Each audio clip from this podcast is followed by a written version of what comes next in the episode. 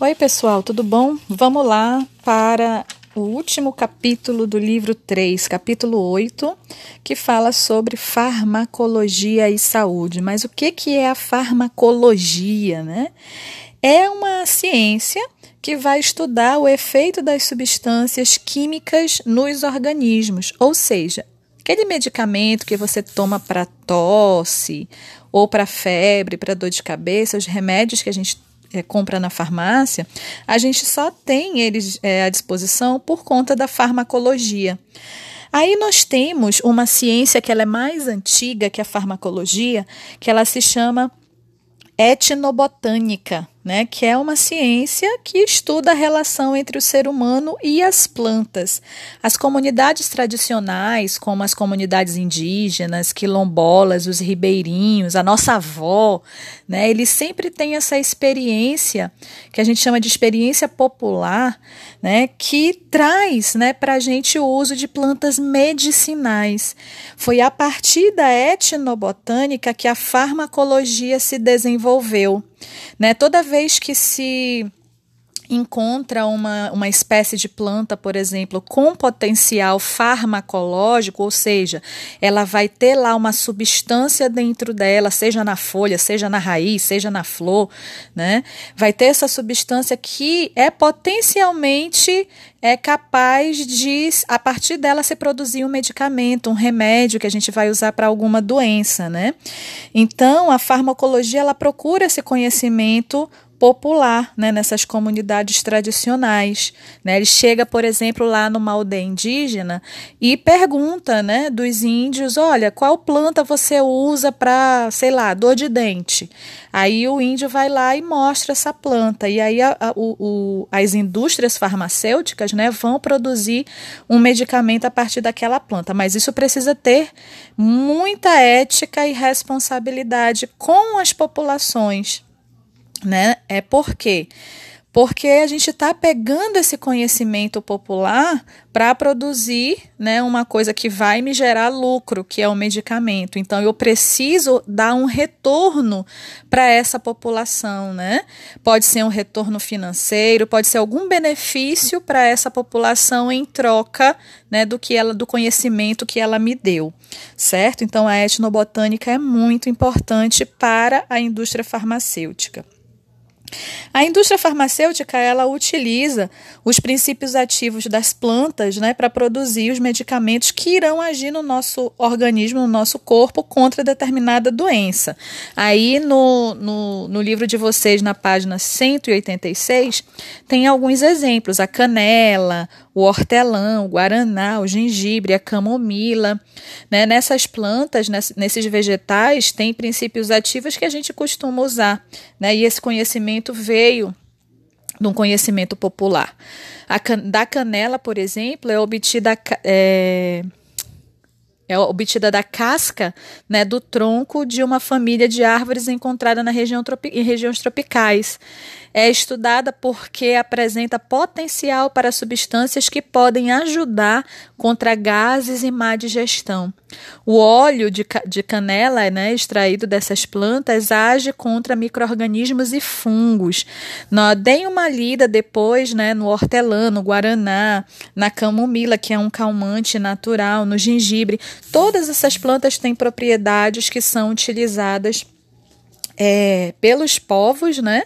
E também é, passaram a ser exploradas pela indústria farmacêutica.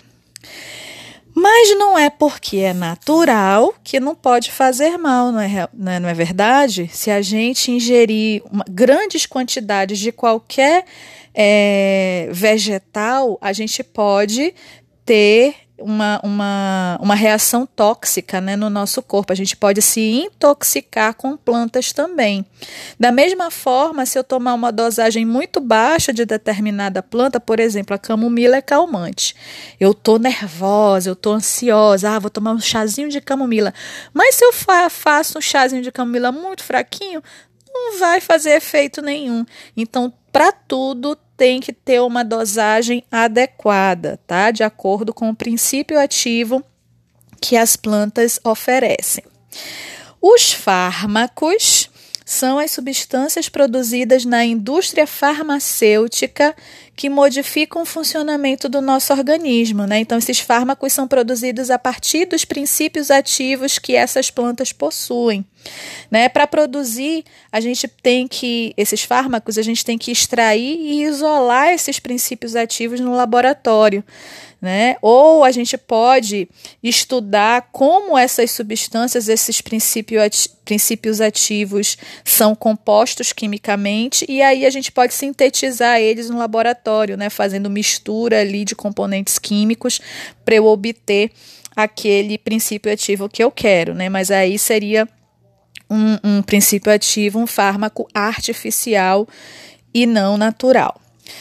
O desenvolvimento tecnológico foi que permitiu o crescimento dessa indústria farmacêutica, né? Pelo, é, porque o, a, a, tecnologia aliada né, à, à, indústria farmacêutica tornou essa indústria capaz de manipular essas substâncias e fórmulas químicas para criar novos medicamentos, né, combinações de várias fórmulas químicas para criar medicamentos cada vez mais potentes, cada vez mais eficazes, tá? Os medicamentos, eles podem ser chamados de drogas, porque droga é qualquer substância que causa uma certa modificação química no nosso corpo. Então, se eu ingerir um medicamento, ele vai modificar quimicamente né, o meu organismo, então ele é uma droga. Né? A droga ela pode ser de origem natural ou sintética. Natural quando eu vou ingerir direto da própria planta, né? ou quando é produzido um medicamento que a gente chama de fitoterápico, né, que é um medicamento produzido à base de princípios ativos naturais. Ou essa droga pode ser sintética, ela, ela ser produzida completamente no laboratório. E aí as drogas vão ser classificadas como lícitas ou ilícitas. Uma droga lícita ela é permitida por lei, né, como o álcool, as bebidas alcoólicas, né, cerveja, vinho, cachaça, o tabaco, né, como o cigarro, e os medicamentos que são vendidos nas farmácias e drogarias, tá? Então essas são as drogas lícitas. As drogas ilícitas, elas são proibidas por lei, né? É proibido comercializar, como a maconha e a cocaína, porque são substâncias que causam dependência, né? Causam alterações no sistema nervoso central da pessoa, causa dependência e leva a, pode levar a pessoa à morte. As drogas, elas podem conter substâncias psicoativas que alteram o funcionamento do sistema nervoso central.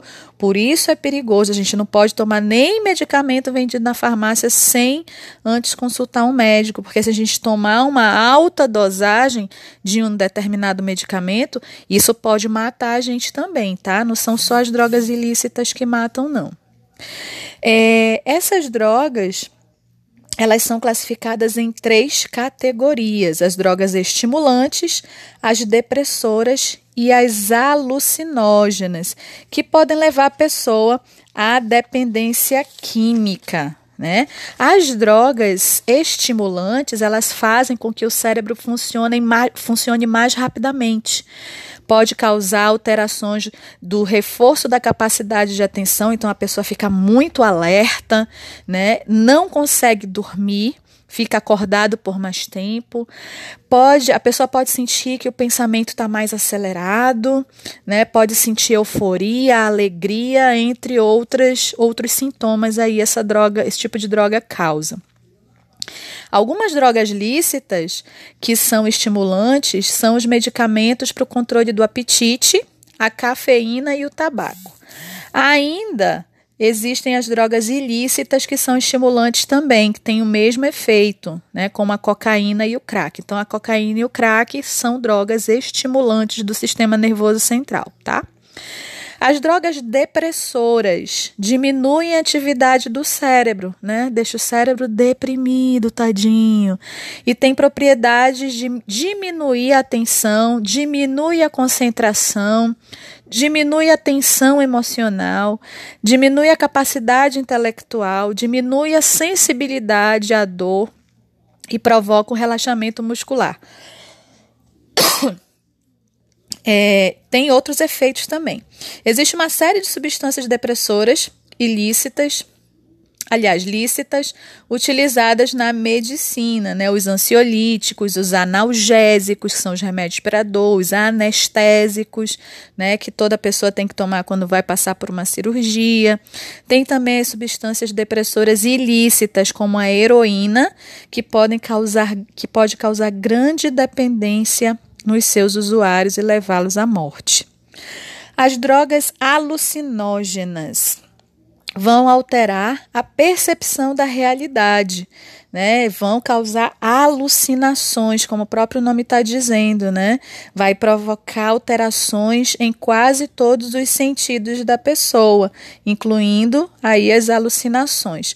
O uso dessas substâncias pode acarretar diversos problemas psicológicos e mentais principalmente nos usuários que tenham tendência a essas doenças mentais, né, como uma pessoa com esquizofrenia. Se ela tomar uma droga alucinógena, pode potencializar esse problema mental que ela tem.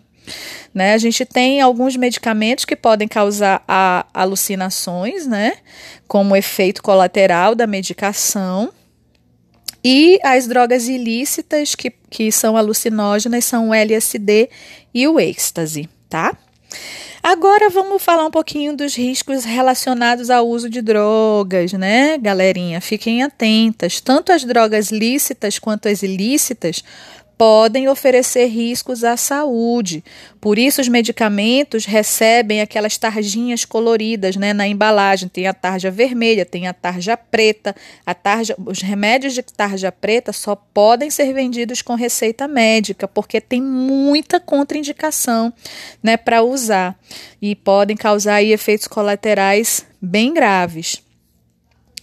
É, das drogas ilícitas, né, não devem ser utilizadas em nenhuma hipótese, não precisa nem falar, né, mas tem que falar, porque elas oferecem grande risco à saúde, alteram o funcionamento adequado do corpo, causam dependência e a morte, né? A pessoa fica tão fissurada naquela droga que ela não se alimenta, não bebe água e vive para usar aquela droga até que ela definha até morrer.